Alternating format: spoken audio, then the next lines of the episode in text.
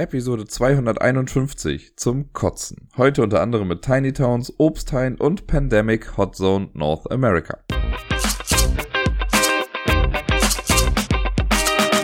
Hallo zusammen, hier ist der Dirk mit der neuesten Episode vom Ablagestapel. Auch endlich wieder pünktlich, letzte Woche hat es ja leider nicht geklappt. Und dieses Mal nehme ich aber wieder Sonntag auf, kann die Episode also quasi morgen für mich schon veröffentlichen. Äh, und dann wird das Ganze hoffentlich wieder im normalen Rhythmus irgendwie geschehen. Ich weiß, dass in zwei Wochen der Montag, der wird jetzt, also kritisch ist das falsche Wort, aber da weiß ich, dass ich die Episode auf jeden Fall nicht sonntags aufnehmen werden kann. Da werde ich sie am Montag aufnehmen, wenn ich dann wieder zu Hause bin. Aber das äh, wird auch irgendwie alles machbar sein. Ich habe letzte Woche nicht so viel gespielt wie die äh, Woche davor. Das war ja echt eine lange Episode. Das war ja auch irgendwie cool. Und ich habe ja auch gesagt, ich war gesegnet mit den ganzen Spieleabenden, die sich da ergeben haben oder auch Spieletagen. Dieses Mal nicht. Also die letzte Woche war sehr, ja, Solo-lastig mit einer kleinen Ausnahme und die Spiele, die ich gespielt habe, waren auch eigentlich relativ flott. Da kann ich gar nicht so viel Neues irgendwie zu erzählen. Bei einem vielleicht noch ein bisschen was. Äh, lasst euch einfach mal überraschen. Es sind auch nur vier an der Zahl. Das heißt, ihr habt schon drei Viertel im Intro gehört. Ich fange einfach mal an mit dem ersten Spiel und das ist Tiny Towns gewesen. Tiny Towns ist ein Spiel, das ich schon eine ganze Weile hier habe, in der englischen Variante noch, also was ist Variante, in der englischen Version. Ähm, ich meine, wenn mich nicht alles täuscht, ist es auf Deutsch bei Pegasus entschieden, aber äh, entschieden, erschienen, aber nagelt mich nicht drauf fest. Und ich mag Tiny Towns sehr gerne und ich glaube, fast dieses Spiel war so ein kleines bisschen seiner Zeit voraus, weil jetzt, als ich es nochmal solo gespielt habe, ist mir so aufgefallen, okay, das hätte auch gut und gerne so in dem ganzen Schwall mit Cascadia, Calico und auch äh, Verdant, also wie ist das nochmal, Sattgrün oder so, ähm, hätte das alles ersch erschienen werden können, rauskommen können. Gott, Deutsch ist heute nicht meine Stärke. Generell reden wird schwierig, was für ein Audiopodcast immer so eine Sache ist, aber na gut. Äh, bear with me. Tiny Towns. Äh, hat mich auf jeden Fall jetzt beim Spiel nochmal sehr daran erinnert. Die Prämisse bei Tiny Towns ist relativ simpel. Wir wollen eine kleine Stadt bauen. Jeder bekommt zu Beginn ein Raster vor sich, so ein kleines Board mit vier mal vier Feldern drauf. Und da gilt es dann, gewisse Gebäude drauf zu errichten. Es gibt, ich weiß gar nicht, ich glaube, acht verschiedene Gebäudearten. Äh, wobei sieben davon quasi die ganze Zeit frei zugänglich sind. Das achte Gebäude, das ist so ein Turm. Da bekommt jeder zu Beginn eine Karte ähm, zugeteilt und dieser Turm funktioniert für jede Person dann anders quasi. Also jeder muss die aus einer anderen äh, Mische zusammenbauen. Und der Turm hat dann auch einen anderen Effekt bei jeder Person. Ansonsten ist es so, und deswegen erinnert mich das ein bisschen an Cascadia. Es gibt zum Beispiel das grüne, ja, ich sage jetzt mal Tavernengebäude. Davon gibt's aber drei oder vier Karten. Oder es gibt den, na gut, der Brunnen ist, glaube ich, immer der gleiche. Aber es gibt dann das Fabrikgebäude und auch das hat verschiedenste Variationen. So wie es bei Cascadia zum Beispiel dann halt zu jeder Tierart verschiedene Karten auch gibt, also verschiedene Versionen. Das heißt, zu Beginn eines Spiels sucht man sich erst oder mischt man jede einzelne äh, Unterart quasi und sucht sich dann eine Karte davon aus oder wählt dann eine Karte oder mischt sie oder wie, ihr wisst, was ich meine. Legt die dann hin, so dass dann im Endeffekt sieben Karten offen auslegen und jeder hat noch seinen eigenen Turm vor sich liegen. Und damit beginnt man dann quasi das Spiel. Und es ist von den Regeln her wirklich so simpel. Es gibt fünf verschiedene Ressourcen. Und wenn ich jetzt am Zug bin in einem Multiplayer-Spiel, dann nenne ich eine der Ressourcen. Dann sage ich zum Beispiel Holz. So, und dann muss sich jeder einen Holzwürfel nehmen und den irgendwo platzieren, auf einem freien Feld äh, in dieser eigenen kleinen Stadt. Stellt sich jetzt zum Beispiel oben links hin. Dann ist die nächste Person dran und sagt Getreide. Nimmst halt einen Getreidewürfel, dann sagt der nächste Glas oder wie auch immer. Also es, man muss einfach nur sagen, was man möchte und alle anderen müssen das dann halt eben nehmen. Man kann die Sachen auch frei platzieren, man muss nicht irgendwie angrenzen, bauen oder so, man muss, es muss halt ein freies Feld sein. Und so legt man dann die Würfel dahin. Auf den Gebäudekarten steht immer drauf, welche Anordnung von Ressourcenwürfel man braucht, um dieses Gebäude dann zu bauen. So ist jetzt zum Beispiel, keine Ahnung, ganz genau weiß ich es nicht, aber es könnte sein, dass es ein Gebäude gibt, das sagt, okay, du brauchst Holz, Holz, Getreide in einer geraden Reihe. So, und wenn ich jetzt auf meinem Board Holz, Holz, Getreide habe in dieser Reihenfolge, dann darf ich die drei Würfel runternehmen und darf das dazugehörige Gebäude auf einem dieser drei Felder dann errichten. Das ist dann mir überlassen, wo ich das dann hinmache. Da, wo ich es halt sinnvoll erachte, das jetzt zu platzieren. Man darf diese Formen, also manchmal ist es halt auch so um die Ecke oder es ist ein bisschen was größer, manchmal besteht das aus fünf äh, Ressourcenwürfeln oder fünf Feldern auch dran. Und man darf die Sachen spiegeln, du darfst sie drehen, wie du möchtest, darfst aber nicht generell halt die Anordnung der Würfel in dieser Form verändern. Ähm, dann geht's halt natürlich nicht. Aber ansonsten kannst du halt quasi drehen und wenden, wie du möchtest. Hauptsache, du hast das Geforderte dann da. Und so ergibt sich halt eine ganz coole Dynamik, weil du halt diese, also du kriegst immer Ressourcenwürfel Und je nachdem, was die anderen sagen, dauert das halt ein bisschen, bis du das bekommst, was du möchtest. Und dann wandelst du das hier um, machst wieder Felder frei und kannst dann vielleicht im nächsten Zug bekommst du dann irgendwas, was du auf, das, auf ein freies Feld legen kannst und damit triggerst du schon die nächste Baumöglichkeit. Und das ist halt für alle, also alle sind immer gleichzeitig dran. Sobald ich was bauen kann, mache ich das dann halt eben auch. Die Gebäude sind so gesehen, soweit ich weiß, nicht begrenzt. Und das geht so lange rum, bis ja, im Prinzip alle irgendwie fertig sind. Ich bin mir gerade nicht mehr ganz sicher, aber ich meine, man kann halt, also wenn ich irgendwann sage, gut, ich möchte nicht mehr weiterbauen oder ich kann nicht mehr weiterbauen, vielleicht sind alle meine Felder jetzt schon voll mit Gebäuden oder Ressourcenwürfeln und ich kann nichts mehr bauen davon. Oder ich sage, gut, es bringt mir jetzt auch nichts mehr, noch auf das letzte freie Feld einen Würfel reinzupacken. Dann kann ich das Ganze beenden und am Ende des Spiels, wenn das alle gemacht haben, dann werden alle Felder, auf denen jetzt nur Ressourcenwürfel liegen, die werden weggelegt. Und dann werden die einzelnen Gebäude pro Person gewertet. Und jedes Gebäude hat halt eine eigene Wertungssache. Also dann gibt es zum Beispiel, das einfachste sind so die Brunnen. Die Brunnen, zumindest mit denen, denen ich jetzt gespielt hatte, äh, du kriegst zwei Punkte für einen Brunnen, wenn er neben einem anderen Brunnen ist. Das heißt, du kriegst schon mal Minimum vier Punkte, oder null Punkte quasi. Wenn du nur einen Brunnen hast, kriegst du halt null Punkte. Aber ansonsten, wenn du es halt schaffst, die nebeneinander zu bauen, hast du schon mal vier Punkte, weil beide Brunnen jeweils neben einem anderen sind. Das kann man schon mal versuchen. Dann gibt es äh, Cottages, also so kleine Hütten, die geben dir, ich glaube, das waren jetzt irgendwie drei Punkte, wenn sie ernährt wurden. Für die Ernährung gibt's ja wieder ein anderes Gebäude, die Farm, die sagt dann, okay, wenn du das gebaut hast, dann kannst du damit vier Cottages in deiner Stadt ernähren, egal wo sie stehen. Und dann gibt's irgendwie ein Gebäude, das gibt dir zwei Punkte oder gibt dir vier Punkte, wenn es neben mindestens zwei Cottages steht. Und ähm, keine Ahnung, manchmal ist es dann, es gibt ein Gebäude, das hatte ich, ich weiß auch nicht mehr, was das war, aber wenn du das gebaut hast, ich glaube, das hieß Theater, dann kriegst du einen Punkt für jedes äh, einzigartige Gebäude in der gleichen Reihe oder Spalte wie dieses Theater, abgesehen vom Theater dann. Das heißt, damit kannst du auch nochmal ein paar Punkte machen. Ich glaube, dann maximal sechs, wenn mich nicht alles täuscht. Äh, es gibt ein Gebäude, das hatte ich jetzt, das war die Fabrik. Also wenn ich die gebaut habe, dann zählt die als Joker-Würfel quasi. Das steht dann da einfach und du kannst es dann einfach irgendwann eintauschen. Oder du lässt es halt stehen, damit es vielleicht für eine andere Wertung ganz nett ist. Es gibt auch diese Fabrik, die kann man auch mit anderen Wertungskarten so benutzen, dass da Würfel draufgesteckt werden und dafür gibt es dann nochmal irgendwie Punkte. Also es ist echt schön simpel ne, einfach nur sagen, jo, ich möchte das, alle anderen müssen das dann halt eben auch nehmen. Damit kann man jemanden auch schon mal hart nerven. Ich weiß noch, dass ich das mal mit Deni gespielt habe und er hat dann immer Holz genommen irgendwie. Ich dachte, Alter, was willst du mit deinem scheiß Holz? Aber äh, trotzdem klappt es dann doch noch irgendwie, weil man selber ja immer was auswählen kann. Ich habe es ja jetzt solo gespielt Solo ist nochmal ein kleines bisschen anders. Und zwar gibt's in, dem, in der Box auch noch ein äh, Ressourcendeck. Das sind 15 Karten, da gibt's jede Ressource dann dreimal drin. Und im Solo-Modus ist es so, das Deck wird gemischt, drei Karten davon werden offen aufgedeckt und man darf sich immer nur eine der offen ausliegenden Ressourcen nehmen. Wenn ich jetzt dann eine Karte davon nehme, ich sage, das ist Holz dabei, dann nehme ich das Holz, lege die Karte unter den Ressourcenstapel und decke eine neue wieder auf. So rotieren diese Karten immer, das heißt, ich kann jetzt nicht frei immer das wählen, was ich möchte, aber es kommt schon alles mal irgendwie halt dran. Das ist auch eine nette Variante und ich war echt erstaunt, wie schnell es ging. Also ich war, glaube ich, in zehn Minuten so durch. Äh, ich hätte bestimmt auch noch mehr Punkte machen können, wenn ich es jetzt noch härter durchdacht hätte, aber ich wollte einfach mal loslegen und noch mal so ein bisschen reinkommen in das Spiel und es ging erstaunlich schnell. Und äh, ja, ich habe gewonnen, haha, solo. Äh, nee, es gibt so eine kleine Wertungstabelle, ich glaube, da war ich ziemlich genau in der Mitte mit 30, 36, 37 Punkten irgendwie so. Genau habe ich es jetzt wirklich nicht mehr im Kopf. Aber das äh, Spiel hat nochmal Bock drauf gemacht, das auch nochmal mit mehr Leuten zu spielen. Weil ich glaube, das ist auch so eins, das kannst du halt ja super flott erklären. Ne? Wenn du dran bist, sag eine Ressource, die du möchtest und alle anderen nehmen die dann halt. Und dann baust du halt die, die Dinger zusammen. Man muss so ein bisschen gucken, wie sind die Wechselwirkungen zwischen den Gebäuden. Aber wenn man das einmal dann drauf hat, ist das eine ganz coole Sache. Also mir gefällt's.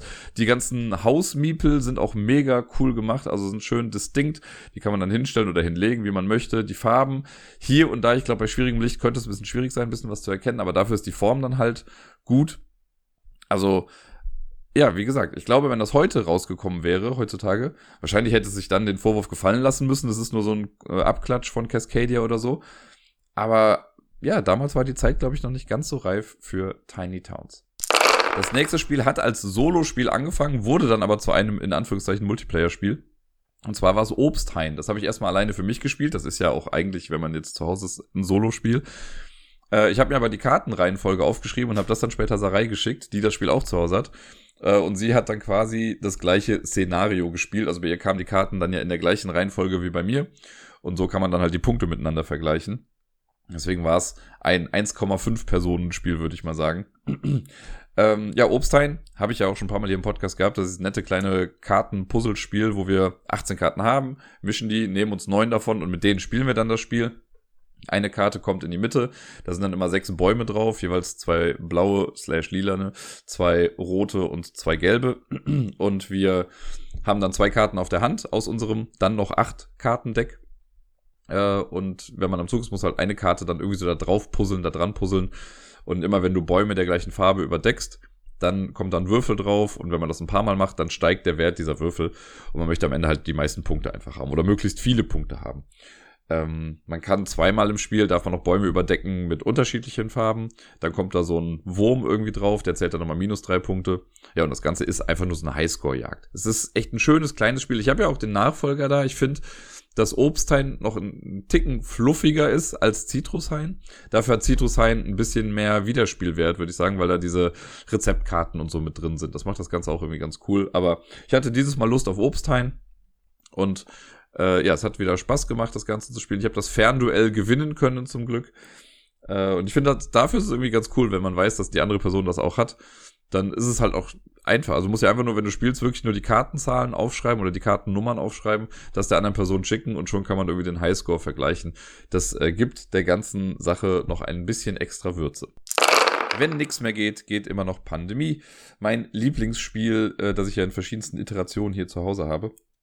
Und ich habe äh, aber keine Lust irgendwie auf was Großes gehabt jetzt die Tage.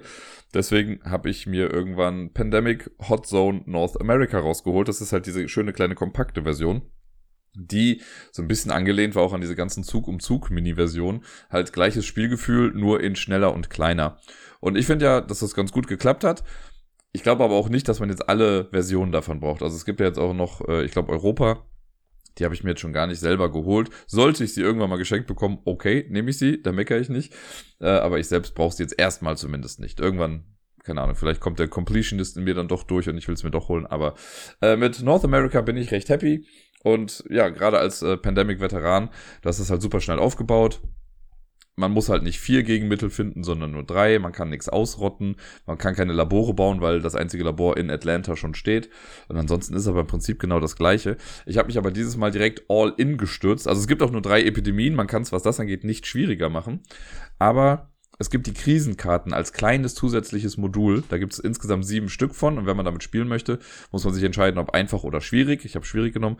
Und dann ist es so, dass man, wenn man die Stapel eh schon zusammen, äh, also in, in drei aufteilt, um die Epidemien einzumischen, packt man dann noch jeweils äh, eine oder zwei Krisenkarten mit rein. Ich habe jetzt immer zwei in jeden dieser drei Stapel reingemacht. Äh, das wird dann gemischt. Und immer wenn man eine Krisenkarte zieht, muss man sie halt eben abhandeln. Und Krisenkarten, das sind einfach, ja, Krisen.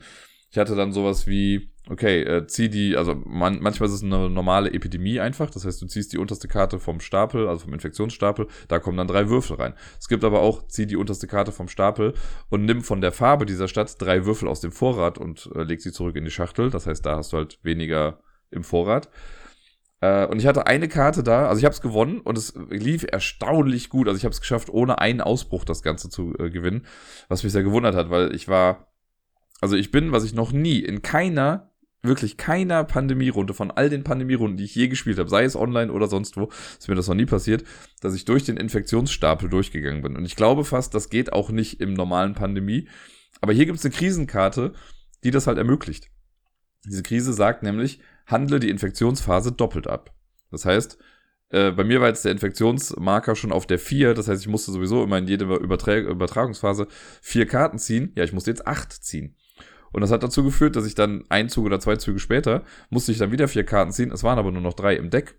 Und das heißt, ich musste da, da musste ich wirklich nachlesen, okay, was mache ich denn, wenn das passiert? Das ist ja noch nie eingetreten.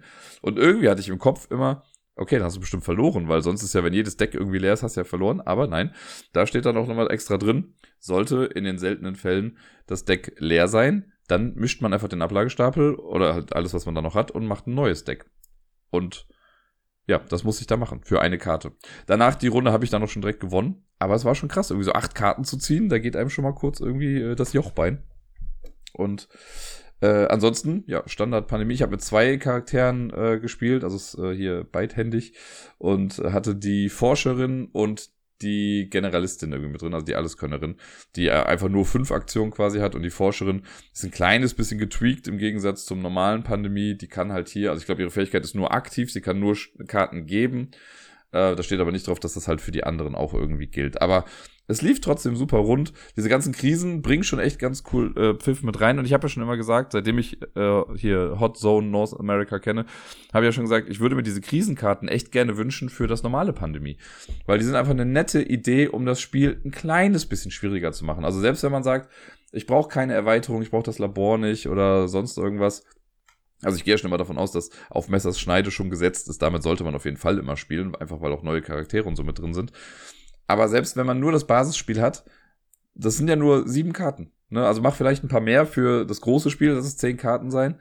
Und schon hast du so ein kleines bisschen Varianz. Das wäre cool. Das würde ich mir sehr wünschen, dass das vielleicht irgendwann mal so als Promo-Pack rauskommt. Vielleicht gibt's das auch schon. Ich weiß es einfach noch nicht. Ich bin jetzt auch nicht mehr so deep in den Pandemic News drin. Vielleicht äh, gucke ich da nochmal. Es hat doch bestimmt irgendjemand äh, dann Fanmade erstellt für ähm, hier Boardgame Geek, das Forum oder so. Da hat bestimmt schon mal jemand nachgefragt. Ich schau mal nach und lasse es euch wissen.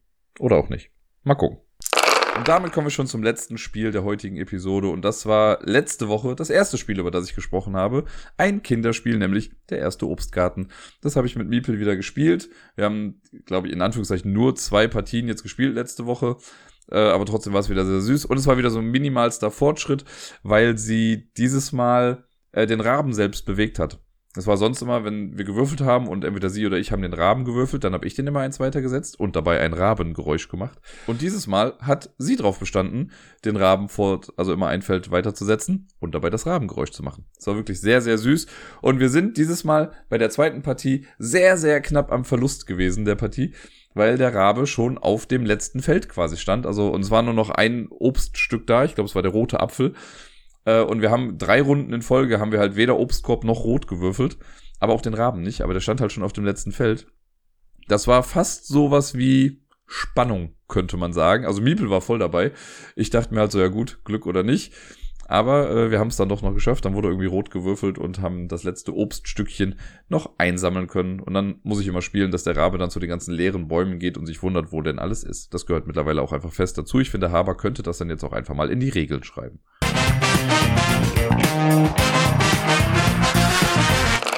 Wir sind wieder bei den Top 10 Listen angekommen. Ich kann schon mal sagen, letzte Woche hatte ich recht mit meiner Annahme, dass es um die Top 10 Spiele mit den besten Werbespots ging. Äh, Nochmal vielen Dank, Deni. Das war eine sehr schöne, nostalgische Reise in die Vergangenheit quasi. Und dieses Mal habe ich eine Top 10 Liste zugeschickt bekommen von Jessica oder Jessica oder Jessica. Ich weiß nicht ganz genau wahrscheinlich nicht das letzte, aber ich finde immer, es ist so eine, wirklich eine 50-50 Chance, ob die Person Jessica oder Jessica ausgesprochen werden möchte. Äh, ich kann leider nicht direkt nachfragen, deswegen I roll with Jessica und falls es falsch ist, darfst du mich gerne dann korrigieren. Habe auf jeden Fall die Liste bekommen vom Dirk. Vielen lieben Dank nochmal für die ganze Orga, was das angeht. Und ja, äh, es sind auf jeden Fall viele Spiele dabei, die ich kenne.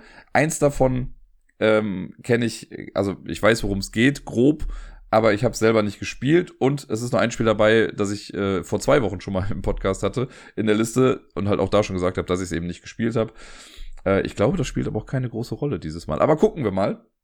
Wir gehen mal durch von 10 bis 1. Auf dem zehnten Platz der Top 10 Liste von Jessica ist Canvas. Canvas ist dieses ja nette kleine künstlerisch angehauchte Spiel, wo wir äh, aus so einer Auslage nach und nach immer Karten bekommen. Mit einem, wie ich sagen muss, meinem, äh, ich glaube, das habe ich auch schon mal gesagt, das ist einer meiner Lieblingsmechanismen in Spielen. Und ich weiß gar nicht, wie es heißt. Ähm, da hat man so eine Auslage, das sind, glaube ich, in dem Fall irgendwie fünf Karten. Und die erste Karte kannst du umsonst haben. Wenn du jetzt aber die zweite Karte haben möchtest, dann musst du was auf die erste Karte legen, um sie zu überspringen. Und dann nimmst du halt die zweite Karte, alles andere rutscht nach. Das heißt, Karten, die Leute nicht haben möchten, werden aber irgendwann attraktiver, weil da halt dann irgendwie Geld oder Sonst oder Punkte oder so drauf liegen. Und das finde ich total cool, aber ich weiß nicht, wie dieser Mechanismus eigentlich heißt. Ich nenne ihn gerne den Warteschlangenmechanismus, aber ich habe keine Ahnung, wirklich. Äh, das erste Mal bewusst begegnet ist mir dieser Mechanismus in ähm, Small World damals. Ja. Auf jeden Fall Canvas, genau, wir äh, holen uns damit dann Karten, die haben wir dann vor uns und man packt dann die Karten in so Sleeves quasi rein und wir bilden damit dann Kunstwerke, die dann in bestimmten Kategorien Punkte machen. Äh, ist ein sehr schönes Spiel auf jeden Fall. Das Spiel an sich war mir dann alles in allem ein bisschen zu seicht. Deswegen habe ich es dann irgendwann verkauft. Aber trotzdem, also wenn ich jetzt irgendwo hinkommen würde und Leute würden das spielen, würde ich direkt mitspielen. Weil ich finde es schon cool, aber ich wusste hier, mh, hm, ob das jetzt so oft irgendwie auf den Tisch kommt, äh, war mir nicht so ganz klar. Aber es ist ein ganz nettes Spiel. Ähm, dann haben wir auf Platz neun und da war ich erst ein bisschen unsicher. Ich habe auch gar nicht mehr nachgefragt deswegen. Mir wurde gesagt, oder was auf der Liste steht, ist das Dixit-Universum. Und das kann jetzt bedeuten, dass damit einfach alle Dixit-Spiele der Welt gemeint sind. Oder Stella. Weil Stella, das gibt ein Spiel, das heißt Stella und der Untertitel ist Dixit Universe. Aber ich gehe jetzt einfach mal davon aus, also ich würde mal fast behaupten, das macht keinen Unterschied in der ganzen Sache. Äh, ich habe ja selber hier Dixit Odyssey, ich habe auch einmal das normale Dixit gespielt. Äh, und ich glaube, das ist damit einfach gemeint. Das Dixit-System, die Dixit-Welt. Das ist, ja, Dixit ist cool, nettes Partyspiel. Also nett ist untertrieben, es ist wirklich ein schönes Partyspiel, wie ich finde. Äh, weil man da zur Kreativität irgendwie angeregt wird. Ich habe das auch schon mit Kindergruppen gespielt, das hat auch super gut geklappt. Die Idee auch da, äh, das ist auch was, was dann häufig, ich sag mal, kopiert wurde irgendwann. Ich, ich weiß auch gar nicht, ob das ein Dixit angefangen hat oder ob es das vorher nochmal irgendwo anders gab. Aber man hat eine Kartenhand von sechs Karten wenn ich jetzt äh, Storyteller bin am Anfang, dann nehme ich mir eine Karte raus, also suche mir eine Karte von meinen sechs aus, lege die verdeckt hin und sage dazu ein Wort oder sing was oder keine Ahnung, irgendwie einen Hinweis dazu. Und alle anderen müssen dann passend zu diesem Hinweis auch eine Karte in die Mitte legen. Wenn das alle gemacht haben, werden diese Karten gemischt, dann aufgedeckt, damit man eben nicht mehr weiß, von wem welche Karte kam. Und dann müssen alle anderen erraten, was war die Karte, die ich ausgelegt habe man, die anderen hoffen aber darauf, dass Leute dann auf äh, deren Karte dann irgendwie tippen, weil sie vielleicht eine Karte gespielt haben, die auch passt oder manchmal sogar noch besser passt als das, was äh, die Ursprungsperson eigentlich da gesagt hat. Dann kriegt man dafür halt irgendwie Punkte. Und äh, der Grund, warum ich die Dixit Odyssey Variante habe, weiß ich gar nicht. Ich habe sie mir irgendwann einfach geholt, aber ich bin sehr pleasantly surprised gewesen, äh, dass man das halt mit zwölf Leuten spielen kann. Ich glaube, zehn war das höchste, was ich bisher hatte damit am Tisch. Aber es funktioniert halt ganz gut, weil man da noch mal zwei Guesses machen kann. Das ist äh, sehr nett. Wenn man, also wenn jetzt zehn Leute spielen und ich lege jetzt meine Karte hin, dann könntest du sagen, gut, ich glaube, es ist die eins oder die sieben.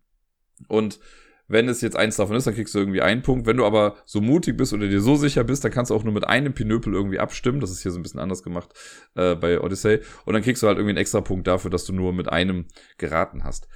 Ja, ansonsten sind unter, also unterschiedlichste Karten, Illustrationen irgendwie da drauf, so abstrakte Konzepte, aber halt alles sehr schön gemacht. Und ja, ich habe auch schon immer mal gedacht, so ja, für Dixit nochmal so ein paar mehr Karten ist ganz cool, aber die sind halt auch einfach sauteuer, muss man dazu sagen. Äh, man bezahlt die Kunst halt einfach mit und dafür spiele ich das jetzt nicht häufig genug, um zu sagen, gut, das ist jetzt auch ein bisschen langweilig, man hat immer die gleichen Hinweise. Ich habe Dixit jetzt, glaube ich, schon seit boah, drei, vier Jahren nicht mehr gespielt, wenn es hochkommt. Ähm, ja, falls das irgendwann nochmal relevanter werden sollte, vielleicht denke ich da nochmal drüber nach, mir weitere Kartenpacks dafür zu holen. Auf dem achten Platz ist ein Spiel, das hatte ich für eine kurze Zeit. Ich habe es dann auch wieder verkauft, weil, ja, wie bei so vielen Spielen, es ist ein nettes Spiel gewesen, keine Frage. Und ich fand es schön und toll. Aber es hat sich nicht genug irgendwie abgehoben von der Masse. Die Rede ist von Sunset Over Water. Das ist so ein Feel-Good-Game. Ich weiß noch, ich glaube, so ähnlich habe ich das damals auch im Podcast besprochen. Äh, es geht eigentlich darum, dass wir ja, möglichst früh aufstehen wollen und äh, einen Spaziergang machen. Eigentlich ist es ein Set-Collection-Spiel. Man hat so ein Raster mit Karten und man hat so einen Miepel, der super lustig aussieht. Irgendwie das ist so einer, der halt sitzt. Also, das ist super lustig, ist jetzt auch übertrieben. Das ist jetzt nicht so laughing out loud lustig, sondern süß. Äh, und den bewegt man dann irgendwie auf Karten, die sammelt man dann ein und man versucht dann halt bestimmte Kartensets oder so zu sammeln. Ganz genau kriege ich es jetzt auch nicht mehr zusammen. Ich weiß auch, dass die Karten echt wunderbar illustriert waren. Das sah super schön aus. Und es gab auch, glaube ich, so eine Art, entweder Vorgänger oder Nachfolger zu dem Spiel, so ein bisschen inoffiziell. Das war so im, im gleichen Stil irgendwie. Ähm, ja, das war, also es hat kein wehgetan. Das war dieser Mechanismus da drin, den fand ich ganz cool, dass man halt eben äh, zu Beginn einer Runde musst du eine Karte verdeckt spielen und da steht dann die Uhrzeit drauf, wann du quasi aufstehst oder losgehst oder so. Und wer halt früher aufsteht an dem Tag, der geht halt als erstes dann los. Und das war ganz nett gemacht, weil das war jetzt auch nicht so, dass wir alle um Punkt 6 aufstehen konnten, sondern ich hatte dann immer die Punktzahlen, also ich hatte, oder nicht immer, aber ich hatte dann 6 Uhr, dafür dann 7.15 Uhr, 8.30 Uhr, 9.45 Uhr und also Sachen. Dafür hast du dann vielleicht 6.15 Uhr, das heißt, wenn wir beide unsere früheste Zeit nehmen, komme ich auf jeden Fall vor dir dran, aber danach wechselt sich das halt ein bisschen dann durch. Und das war netter, fairer Mechanismus äh, bei Sunset Over Water. Auf Platz Nummer 7 auch äh, schön, ein schönes Spiel. Ich habe es auch irgendwann verkauft, glaube ich. Ich glaube, ich habe es irgendwann verkauft. Äh, die Rede ist von Parks. Das ist das Spiel, wo wir Parks bereisen. Das nächste, nein, also bei Parks, äh, super coole Produktion auf jeden Fall. Ich weiß noch, ich habe anfangs gar nicht viel davon gewusst und ich bin irgendwann mal in den Spieleladen gegangen, ein bisschen inspiriert von meiner Schwester, da komme ich gleich nochmal zu, warum das so war.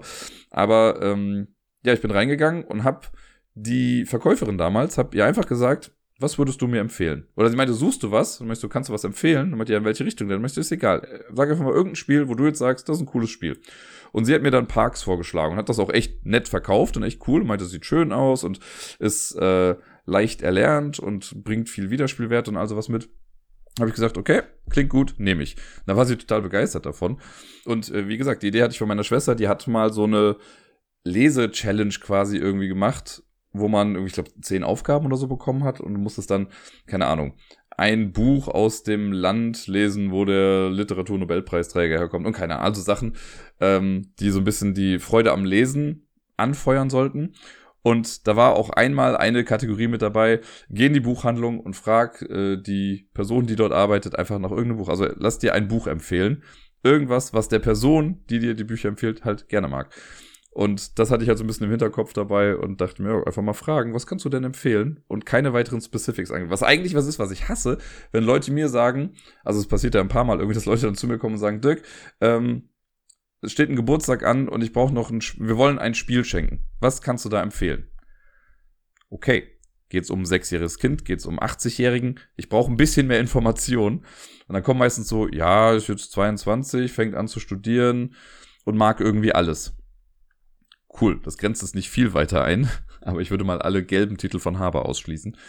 Naja, und ähm, deswegen weiß ich eigentlich, dass das auch schwierig sein kann, aber ich wüsste ja zum Beispiel, wenn ich jetzt in einem Brettspielladen arbeiten würde und jemand würde jetzt äh, irgendwie fragen, was für ein Spiel kannst du empfehlen, dann würde ich wohl sagen, ja, Pandemie ist ein, ein ganz gutes Spiel oder halt irgendwelche anderen Spiele, keine Ahnung. Es gibt ja ein paar Sachen, die man gut empfehlen kann oder Sachen, die äh, einem gerade irgendwie am Herz liegen. Wie dem auch sei, Parks habe ich ein paar Mal gespielt. Ich habe es dann irgendwann verkauft, weil es nicht so oft gespielt wurde, aber die, die ganze Produktion davon ist mega gut. Also das ist ja so ein Game Trace Ding auch mit drin gewesen. Das heißt, äh, die Sortierung war schon mal vorgegeben und die ganze Materialqualität war einfach klasse. Also das, das hat sich einfach auch gut angefühlt, dieses Spiel.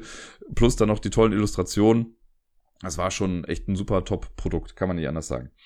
Auf Platz Nummer 6 ist ein Spiel, das ich glaube ich, obwohl es, ich würde fast behaupten, auf der Liste das älteste Spiel ist, und ich glaube, das stimmt sogar, ähm, ist es das Spiel, was ich bisher nur einmal in meinem Leben gespielt habe, obwohl es in Anführungszeichen so ein moderner Klassiker ist. Und das ist Modern Art von äh, Dr. Rainer Knizia.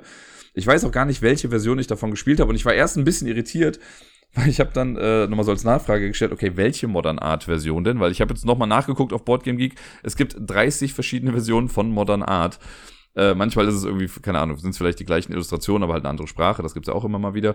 Aber ich weiß, dass Modern Art echt durch viele Iterationen durchgegangen ist und sich halt dann meistens, ja, die Kunstwerke auf den Karten irgendwie so ein bisschen äh, abgewechselt haben. Ich habe leider jetzt auch keine Ahnung, ob regelmäßig, also regelmäßig, regeltechnisch sich da irgendwie was geändert hat. Aber auf meine Nachfrage hin wurde mir gesagt, es ist irrelevant, welche Version von Modern Art. Was Modern Art für ein Spiel ist, ist ein Auktionsspiel, wo wir im Prinzip ja, versuchen, Karten zu sammeln äh, für möglichst wenig Geld und immer wenn wir eine Karte ausspielen, gibt die Karte vor, was für eine Auktion wir machen. Also manchmal ist es eine offene Auktion, wo einfach jeder reinruft, was gerade am höchsten irgendwie ist und wer dann das höchste bietet, ist okay. Dann gibt es Auktionen, wo jeder nur ein Gebot sagen kann oder jeder hält verdeckt was in die Mitte, es wird aufgedeckt und wer das höchste hat, gibt es dann ganz viele verschiedene Ideen und man versucht halt einfach eine gute, äh, gute Kunstwerke zu sammeln für sich. Auf dem fünften Platz. Das ist das Spiel, was ich noch gar nicht gespielt habe. Und zwar ist das Aftermath. Das ist bei Plathead Games erschienen und das ist so ein Storytelling-Buch, äh, Buch, Spiel in einem Ringbuch, was es jetzt auch schon ein paar Mal gab, wo man halt so ein bisschen in ein Ringbuch aufschlägt und hat man da so eine Map drauf und da bewegt man sich. Äh, thematisch spielen wir anthropomorphische Mäuse, die ja so ein bisschen fast schon postapokalyptisch äh, angehaucht sind und sich in so einer Welt irgendwie fortbewegen. Also sehr storylastig das Ganze. Äh, so ein bisschen stellt euch Maus und Mystik vor, aber halt eben Mad Max-Style. Vielleicht hilft das ein bisschen bei der Vorstellung. Oder Last of Us. So in die Richtung geht das dann. Ich habe es leider nicht gespielt, deswegen weiß ich nicht viel dazu. Ähm, aber es, ja, die Illustrationen sind halt klasse. Das geht auch so in die Richtung davon. Also wer den Stil von Maus und Mystik mochte, der wird auch das mögen, würde ich mal behaupten. Wobei es jetzt halt nicht so Fantasy-mäßig ist, aber es sieht einfach klasse aus. Äh, auf dem vierten Platz ist das Spiel, wo ich meinte, ich habe selber nicht gespielt, deswegen kann ich zum Spiel an sich nichts sagen, aber ich hatte es vor zwei Wochen in der Liste. Das ist Brass Birmingham. Das ist Brass Birmingham. Das, äh, ich könnte jetzt auch nicht, gar nicht mehr sagen, was jetzt was. Ich glaube, Lancashire war ja dann die, die Weiterentwicklung davon und Birmingham ist die Neuauflage der alten Brass-Version. Ähm, alles irgendwie dunkel gehalten, Network Building und irgendwie Sachen tauschen und sonst irgendwie was. Äh, mehr weiß ich ja dazu leider gar nicht so genau. Aber ich habe noch grob Vorstellungen davon irgendwie im Kopf. Aber auf der 4 Brass Birmingham. Jetzt kommen wir zur Top 3. Und auf der 3 ist ein Spiel, was ich bisher nur einmal gespielt habe. Das habe ich mit äh, Sarai und Deni gespielt und Sarai hat Deni und mir das beigebracht an dem Tag. Und zwar ist es Scythe. Das war ja auch so eine große Bildungslücke, die ich lange hatte. Und Sarai konnte das nicht auf sich sitzen lassen und wollte diese Lücke dann auch schließen. Und dann haben wir das zu dritt dann auch mal gespielt. Ähm, und es hat echt Spaß gemacht. Also das heißt, es ist ja dieses ja schon große Spiel von Stonemeyer Games, auf Deutsch schätzungsweise bei Feuerland erschienen. Und äh, man hat so eine, also man spielt immer eine Fraktion und hat ähm, eine, eine Heldenfigur und ein paar individuelle Mechs. Und jeder hat so ein bisschen Asymmetrie auf seinen Boards. Also die Sachen sind immer äh, anders zusammengestellt und man versucht dann Ressourcen zu bekommen. Das ist aber auch ganz spannend gemacht, weil Ressourcen hat man nicht vor sich liegen, die sind auf den Feldern. Das, da kann man sie dann ausgeben, wenn einem das Feld gehört. Äh, deswegen streitet man sich aber eher so ein bisschen um die Felder. Das ist ein sehr ter territoriales Spiel. Äh, und man kann auf verschiedenste Art und Weisen eigentlich so Punkte machen. Man kann entweder im Kampf Punkte machen oder wenn man bestimmte Sachen komplett ausgebaut hat. Also sehr viele Wege führen zum Sieg in diesem Spiel. Und es hat schon Bock gemacht und ich habe auch Bock, es auf jeden Fall nochmal zu spielen. Ähm, man braucht halt aber auch die richtige Gruppe dann irgendwie dafür. Weil Sarai macht noch mal ein bisschen mehr Bock, weil sie hat von ihrer Schwester die ganzen Miniaturen halt auch bemalt bekommen jetzt. Und das sieht schon echt einfach verdammt gut aus, wenn das so ein komplett bemaltes Spiel ist. Äh, ja, Scythe auf jeden Fall. Hat mich ja übrigens immer so ein bisschen an, also von den Illustrationen her erinnert an so ein bisschen Tales from the Loop, nur halt eben nicht komplett im Winter. Äh, und Tales from the Loop geht dann aber so ein bisschen in eine andere Richtung. Aber ich finde den Stil oder so die Atmosphäre, die davon übertragen wird, schon irgendwie ähnlich. Äh, dann auf der 2 ist Flügelschlag, Wingspan. Das, ja, ich glaube, das kennt mittlerweile ja irgendwie jeder. Ich habe äh, gestern oder vorgestern ist erst, nee, gestern was, die ähm, Top 100 äh, Games of All Time vom Dice Tower komplett durchgeguckt. Und auf Platz 1 der People's Choice war, glaube ich, wenn mich nicht alles täuscht, äh, Wingspan. Und ja, Wingspan ist, ist ja damals eingeschlagen wie die Granate. Da gab es erstmal Lieferengpässe, auch von Stonemeyer Games, glaube ich. Äh, und ja, man holt sich Vögelkarten, Vögelkarten, Vogelkarten in seine Auslage rein äh, und hat dann mehrere Effekte, die man aktiviert und versucht damit halt möglichst viele Punkte zu machen. Sehr krass runtergebrochen das Ganze, sieht fantastisch aus. Hat ja, äh, also jede Karte ist ja unique designt und ist einfach toll. Macht sehr, sehr viel Spaß, möchte ich sagen. Und äh, dann auf dem ersten Platz, oh, guck mal, habe ich gelogen, auf dem ersten Platz ist auch noch ein Spiel, was ich noch nie gespielt habe. Und zwar ist das äh, Everdell, die Complete Collection stand mit dabei. Also nicht einfach nur Everdell, sondern die Complete Collection. Und da muss ich auch sagen, ich habe jetzt keinen großen, also keine Ahnung, was genau da dann der Unterschied sein soll. Ich weiß, äh, Everdell ist das Spiel mit dem Baum. Ne, das ist irgendwie süß mit so kleinen Critters, also so Waldlebewesen. Und man versucht, sich was aufzubauen. Dieser Baum, ich fand den immer so ein bisschen herrlich überproduziert äh, und dachte immer, der muss doch voll im Weg rumstehen. Aber äh, anscheinend hat sich ja hat sich das Ganze durchgesetzt auf jeden Fall und Leute mögen dieses Spiel sehr. Ich will es auch gerne mal spielen, aber es hat sich einfach noch nicht ergeben. Und deswegen kann ich nicht so viel dazu sagen, außer dass es immer sehr süß aussieht, das Ganze. Das sind die zehn Spiele gewesen, die mir von Jessica gegeben wurden. Und ich habe natürlich ein bisschen überlegt und äh, es gab so ein paar Theorien, oder ich habe ein paar Theorien, und bei so ein paar Sachen bin ich aber dann noch wieder rausgekommen, weil ich dachte, na okay, das passt irgendwie auf neun von zehn Spielen, aber nicht auf das letzte. So die grundlegenden Sachen, sowas wie, also gleicher Designer oder gleiche Designerin, gleicher Verlag, äh, gleiche illustrierende Person oder gleiches Geschlecht bei illustrierenden Personen, das habe ich jetzt alles schon mal ausgeschlossen. Äh, auch Sachen, die sich auf die Spielmechanik äh, beziehen, die habe ich jetzt auch rausgenommen, weil alleine, also keine Ahnung, Dixit ist ein komplett anderes Spiel als Modern Art oder so. Äh, und Parks ist auch nochmal anders als Scythe. So, das ist, ich glaube, da gibt's keinen Konsens irgendwie. Und was ich jetzt ja auch, vielleicht habt ihr das ja auch einfach mitbekommen oder ihr habt es euch auch selbst gedacht, bei den meisten Spielen habe ich ja auch jetzt auch irgendwie mal gesagt, sieht schön aus. Ne? Also es ist irgendwie tolle Illustration und ich hadere jetzt noch ein kleines bisschen mit mir, weil es gibt eine Sache, das weiß ich halt einfach nicht genau. Also da müsste ich jetzt hoch gambeln. Erst habe ich überlegt, ist es vielleicht das Cover. Da wäre, würde für mich aber, also die Top 10 Spiele mit dem schönsten Cover. Da würde für mich aber Modern Art rausfallen, weil ich finde Modern Art einfach pottenhässlich. Und da ja gesagt wurde, egal welche Edition, glaube ich das auch nicht, weil es ist ihr dann ja quasi egal gewesen, welches Cover davon. Dann habe ich gedacht, also okay, generell schöne Illustration, yo.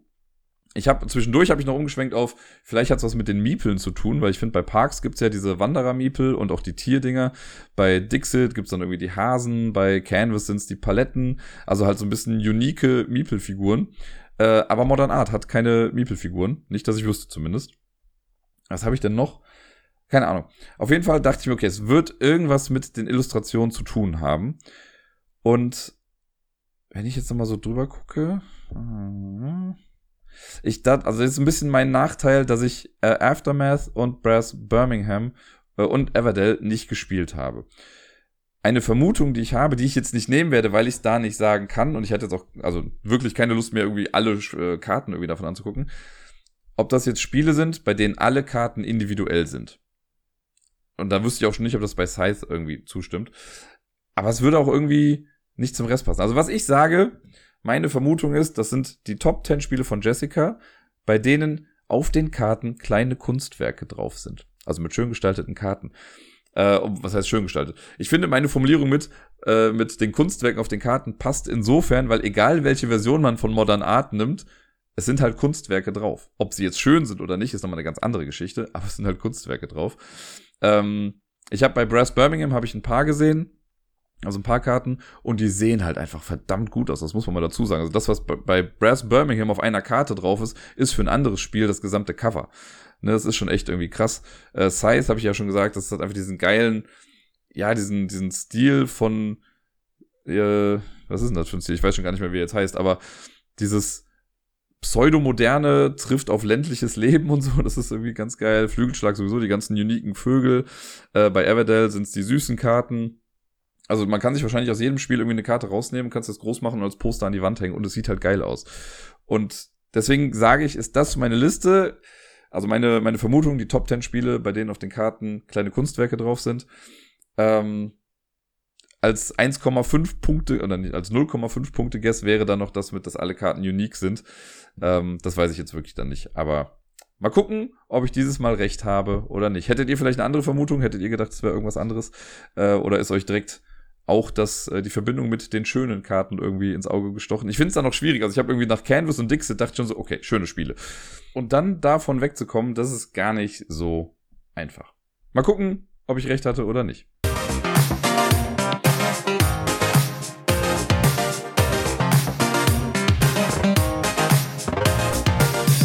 Und sonst so? Vielleicht habt ihr es mitbekommen im Verlauf der letzten halben Stunde, aber ich bin immer noch ein bisschen krank. Also ich selber höre es irgendwie an meiner Stimme, die bricht mir manchmal so ein bisschen weg. Keine Ahnung, ob sich das auf den Podcast irgendwie überträgt, aber ja, mir geht's, also letzte Woche Dienstag, als ich den Podcast ja aufgenommen hatte und dann äh, rausgebracht habe, da war ich ja schon zu Hause, weil ich äh, krank war oder mich nicht gut gefühlt habe. Da hatte ich ja Fieber von Montag auf Dienstag und es ist die Woche über irgendwie nicht so wirklich besser geworden. Also der Fieber, äh, der Fieber, das Fieber ging weg, äh, aber ich äh, habe immer noch Husten und oft auch Kopfschmerzen. Also ein bisschen nervig.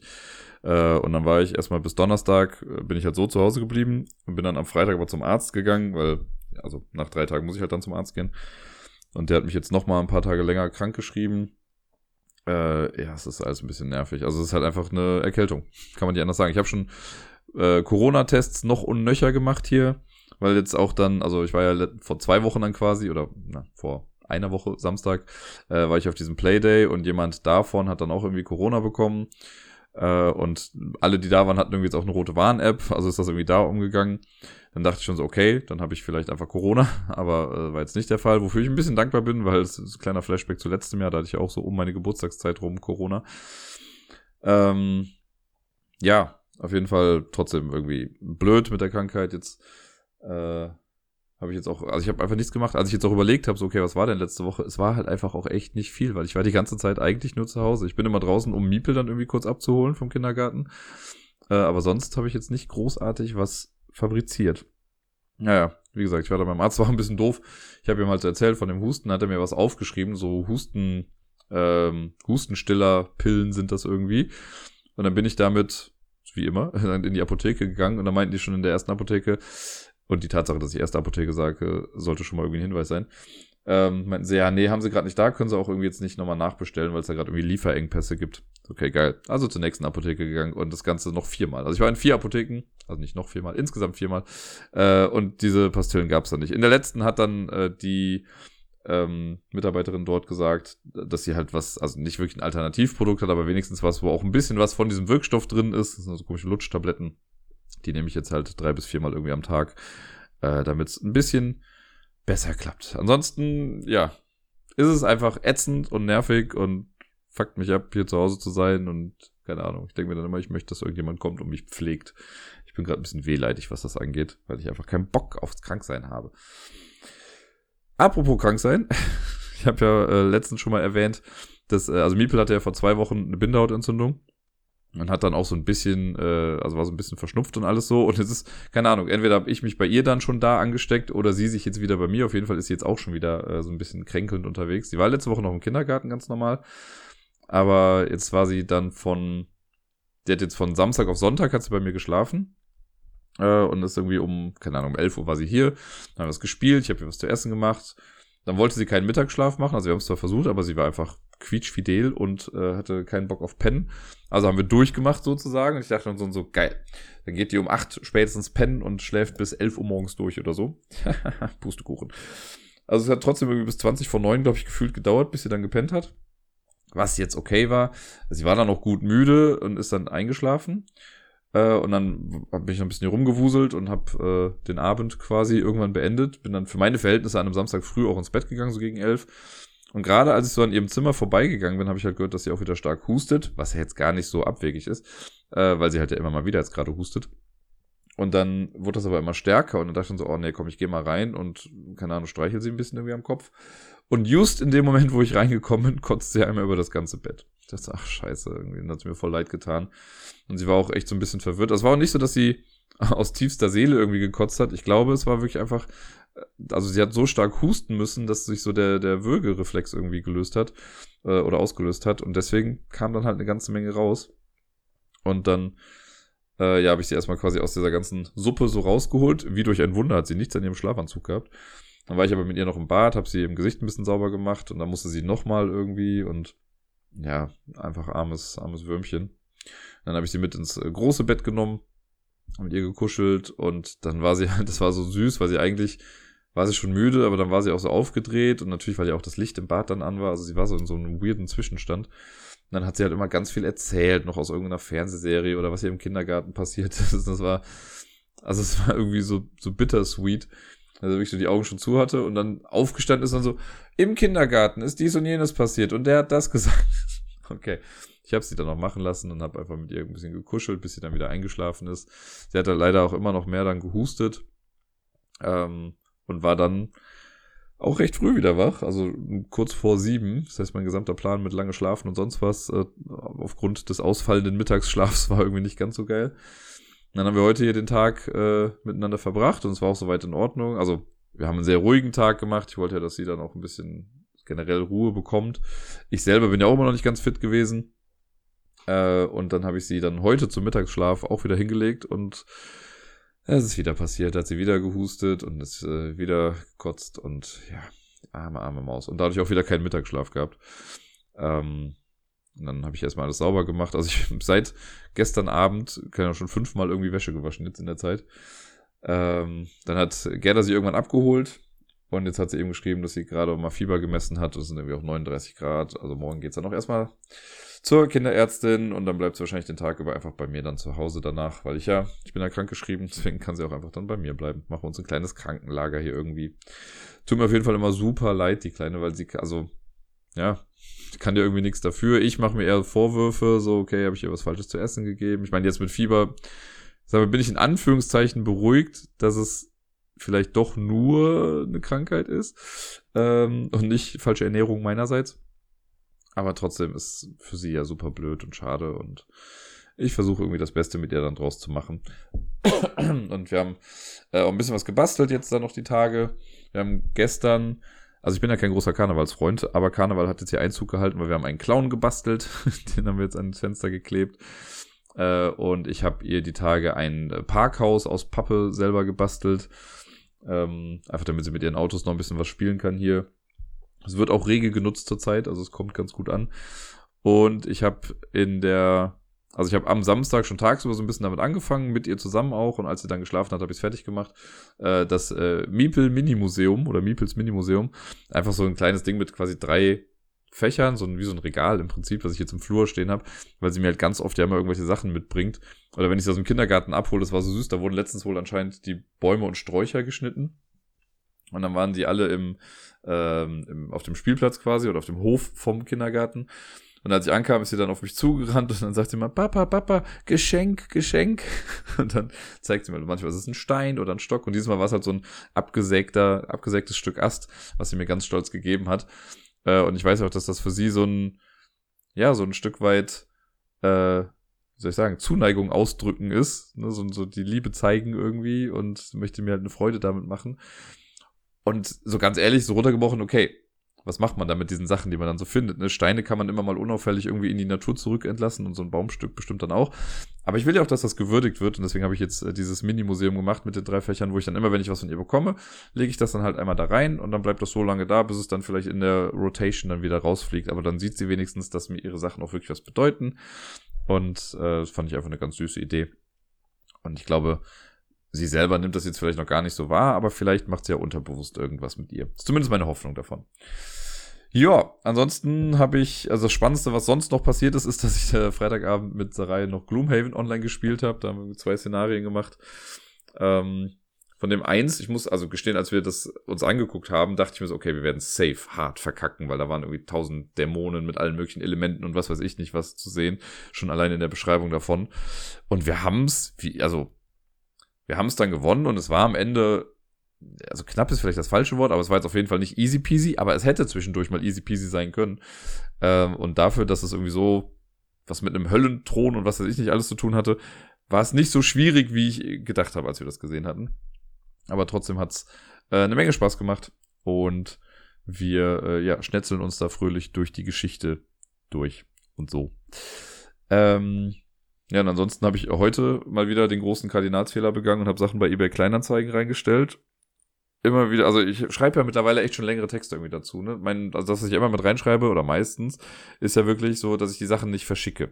Ne, ich habe jetzt halt einfach ein, normalerweise mache ich für jedes Spiel ja auch eine eigene Anzeige. Dieses Mal dachte ich mir, ey, fuck it, kein Bock. Einfach ein gesammeltes Bild, wo alle drauf sind und dann die Liste drunter geschrieben mit, okay, dieses Spiel so viel und so weiter und so fort. Habe geschrieben, ich verschicke keine Spiele, Nein, auch nicht, wenn du fragst. Deswegen spar dir bitte die Frage. Du sparst uns beiden damit Zeit. So habe ich dann irgendwie in etwa da reingeschrieben. Die erste Anfrage, die kommt, ist, ja, ich habe Bock auf die beiden Spiele, kannst du es auch nach Essen schicken? Nein, verdammt. So, lass doch, also lies doch bitte einfach. Und dann habe ich auch alles, also ich habe dann zum Fixpreis das reingestellt. Dann kommt der nächste, der dann irgendwie sagt, ja, ich habe Bock auf die beiden Spiele und äh, können wir irgendwie für 8 Euro das dann sagen. Es wären insgesamt halt 10 Euro gewesen, ne? Und ich dann dachte, Nein, verdammt. So hab ich, dann habe ich ihm auch lange nachgeschrieben. Ich so, ey, was soll das denn? So, ich habe, da steht so Fixpreis drin, also ist auch Fixpreis. Und dann denke ich mir mal, alter Falter, das waren jetzt zwei Spiele, die zusammen, wenn man sie jetzt neu kaufen würde, würde man locker 40, wenn nicht sogar ein bisschen mehr ausgeben. Also 40 Euro oder 45 vielleicht. Und ich habe die beiden Spiele, also eins davon kriegst du halt irgendwie für 8, 9 Euro, das ist ein Kartenspiel. Und das andere kriegst du halt für 30, 35 Euro. Das ist äh, Blue Lagoon, kann ich ja mal sagen, von Blue Orange Games. Und ich habe das eine, das Kartenspiel für 5 Euro drin und Blue Lagoon habe ich auch für 5 Euro drin, weil ich mir dachte, gut, ich habe es jetzt so lange hier, ich will einfach nur, dass es ja weg ist im Prinzip. Aber ich will jetzt auch nicht, also da meinte er halt so, ja, aber es ist, also er versteht das ja, dass ich das da nicht drinstehen habe, aber es ist ja auch schon irgendwie normal, dass man so einen Mengenrabatt bekommt. Wo ich mir denke, ja, Mengenrabatt bei zwei Spielen, was hast du geraucht, Digga? Das, ah, naja. Und dann meinte ich auch so, ja, nee, 10 Euro würde ich schon irgendwie gerne dafür haben wollen. Ich habe keinen Bock auf irgendwelche krummen Beträge, so kannst du mir einen Zehner geben und gut ist. Und dann sagt er, ja, dann halt nicht okay, für zwei Euro ist es dir nicht wert. Ach, das, ich hasse es irgendwie. Naja. Ähm, mal gucken. Das wird bestimmt noch spannend die nächsten Tage, was da noch so alles äh, auf mich zukommt. Ich muss es ja eigentlich besser wissen. Äh, ansonsten habe ich gar nicht mehr viel. Ich kann noch erzählen, dass ich heute noch einen Film geguckt habe, nachdem Miepel dann weg war. Ähm, das war ja irgendwie alles für mich ja auch ein bisschen aufwühlend und aufregend, das Ganze. Deswegen habe ich mich dann auf die Couch gesetzt und habe einen Film geguckt, und zwar The Menu. Den gibt's äh, bei Disney Plus. Der war vor kurzem erst im Kino, aber ist jetzt schon irgendwie da. Äh, ich hatte bisher eigentlich ganz Positives davon gehört. Es ist in eine andere Richtung gegangen, als ich dachte. Also schon irgendwie in Teilen so die gleiche Richtung, aber die Auflösung war dann doch nochmal anders. Ähm, ich fand den ganz cool. Ein bisschen makaber und irgendwie seltsam. Aber der hat mir Spaß gemacht. Den fand ich ganz gut. Und danach hatte ich Hunger, was ein bisschen weird ist. Aber guckt euch den Film an, dann wisst ihr, was ich meine. Ähm, und sonst habe ich noch zwei Sachen hier draufstehen. Zum einen äh, ist Kitsune Royale zu Ende gegangen letzte Woche. Das ist übers Wochenende leider so ein bisschen ins Stocken geraten, was halt voll meine Schuld ist. Aber ich war halt ja äh, bei Sarai und da hatte ich dann irgendwie, also habe ich auch nicht dann den Rechner da, um dann die ganzen Photoshop-Sachen irgendwie zu machen. Und dann bin ich am Sonntag ja so super spät nach Hause gekommen und Montag hatte ich auch nichts zu tun, deswegen lag das Ganze für drei Tage irgendwie brach. Äh, tut mir leid, dass sich das ein bisschen verzögert hat. Aber am Dienstag war es dann, glaube ich, ist es dann zu Ende gegangen und der äh, liebe werte Herr Buchhaltungstub Y, der hat das Ganze gewinnen können. Herzlichen Glückwunsch zum Sieg in Staffel 2 von äh, Kitsune Royale. Ist jetzt quasi zusammen in der Hall of Fame mit Deni, der ja die erste Season gewonnen hat. Und ja, ich überleg mal, also ich werde jetzt nicht versprechen, dass ich das dieses Jahr nochmal irgendwie anfange, Kitsune Royale, ich weiß es nicht ganz genau. Vielleicht reitet mich irgendwann nochmal was und dann äh, mache ich das. Aber ich hatte eine Idee, man könnte das eigentlich so als Live-Spiel in Anführungszeichen auf der Spielemesse machen. Dass man sich irgendwie dafür vorher anmeldet oder sich was runterlädt oder wie auch immer. Äh, und wenn man mitspielt, hat man halt einen Button oder einen Sticker oder sonst was, den man irgendwo gut sichtbar tragen sollte. Und immer, wenn man jemanden trifft mit diesem Button, dann macht man mit dem halt Schnick, Schnack, Schnuck und dann kriegt man den Sticker von dem oder so. Und am Ende guckt man, wer halt die meisten Siege davon getragen hat. Finde ich eigentlich ganz witzig. Müsste man sich noch ein bisschen mehr mit befassen, wie man das regeltechnisch machen möchte und auch absprachenmäßig und so. Äh, aber es könnte ja vielleicht was sein. Das ist ein sehr niederschwelliges Ding. Ich meine, es gibt ja auch das Katan-Tauschspiel, was ja auch funktioniert. Warum sollte dann nicht Schnick, Schnack, Schnuck im großen Stil irgendwie funktionieren? Äh, und das letzte, einfach nur so als kleine News für die, die es vielleicht nicht mitbekommen haben. Äh, ich habe ja eben schon mal über Scythe gesprochen, weil das in der Top Ten Liste drin vorkam. Und davon gibt es jetzt eine, also davon ist jetzt falsch gesagt, aber es gibt quasi eine Fortsetzung, die jetzt aber gar nichts so gesehen mit, also man braucht nicht Scythe, um das dann zu spielen. Das heißt Expeditions. Und das ist irgendwie das nächste Spiel im Scythe-Universum, so könnte man es vielleicht sagen. Und das, was ich bisher davon gelesen habe und gesehen habe, äh, klang ganz cool. Man kann sich die Regeln online schon angucken. Und äh, es ist, glaube ich, einfach ein nettes Ding. Man spielt so eine Stunde lang in etwa. Hat auch wieder Mechs, mit denen man sich ein bisschen rumbewegt und äh, ein bisschen Asymmetrie ist, glaube ich, auch mit dabei. Klang auf jeden Fall ganz cool. Ich wollte sie mal erwähnen. Vielleicht gibt es ja Leute, die es noch nicht mitbekommen haben und sich jetzt denken, was? Nächstes Spiel im Scythe-Universum. Warum denn nicht? Und das, meine Lieben, soll es für heute gewesen sein. Äh, mein Hals kratzt auch schon ganz arg. Ich werde mir jetzt gleich nur noch irgendwie ein bisschen was zu essen machen und dann wahrscheinlich auch einfach früh ins Bett gehen. Und dann äh, hoffe ich einfach, dass ja, sich diese ganze Hals- und Gesundheitssituation so langsam dann mal dem Ende nähert. Ich habe auch voll keinen Bock auf morgen, weil morgen wird hier das Wasser abgestellt von 9 bis 14 Uhr im ganzen Haus. Ist dann nicht der beste Tag, um irgendwie zu Hause zu verbringen, vor allen Dingen dann später auch noch mit krankem Kind. Naja, mal gucken, wie es so wird. Ich wünsche euch allen eine wundervolle Woche. Ich hoffe, euch geht's gut. Ich hoffe, ihr bleibt gesund und ihr könnt viel spielen. Mehr als ich zumindest jetzt äh, die vergangene Woche und die nächste Woche sieht auch nicht besser aus. Äh, berichtet mir gerne davon, kommt auf unseren Discord, schreibt auf Twitter, schalmeit es hinaus in die Gegend, wie auch immer. Äh, ich wünsche euch was. Bis nächste Woche. Bis dann. Und tschüss.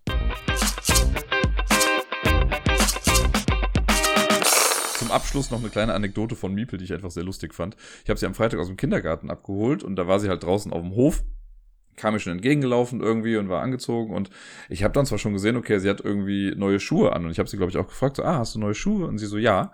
Und dachte ich mir, okay, dann hat Gerda wohl neue Schuhe gekauft. Bin also mit ihr nach Hause gegangen äh, und Gerda hat sie dann später abgeholt und ich hatte ihr dann diese Schuhe angezogen und Gerda nimmt sie in Empfang und sagt so, ah, hast du neue Schuhe? So, ähm, sind die nicht von dir? Nein, auch nicht von dir. Nein. Ja, stellt sich raus, sie hat von irgendeinem anderen Kind die Schuhe genommen. Was mich halt sehr wundert, weil Miepels Schuhe halt, also die hat es mit Gummistiefeln an dem Tag eigentlich äh, in den Kindergarten gegangen, wurde mir dann gesagt, und die waren halt immer noch da. Also mit welchen Schuhen ist denn das andere Kind jetzt bitte dann nach Hause gegangen? Naja, morgen werden diese Schuhe auf jeden Fall wieder zurück in den Kindergarten gebracht.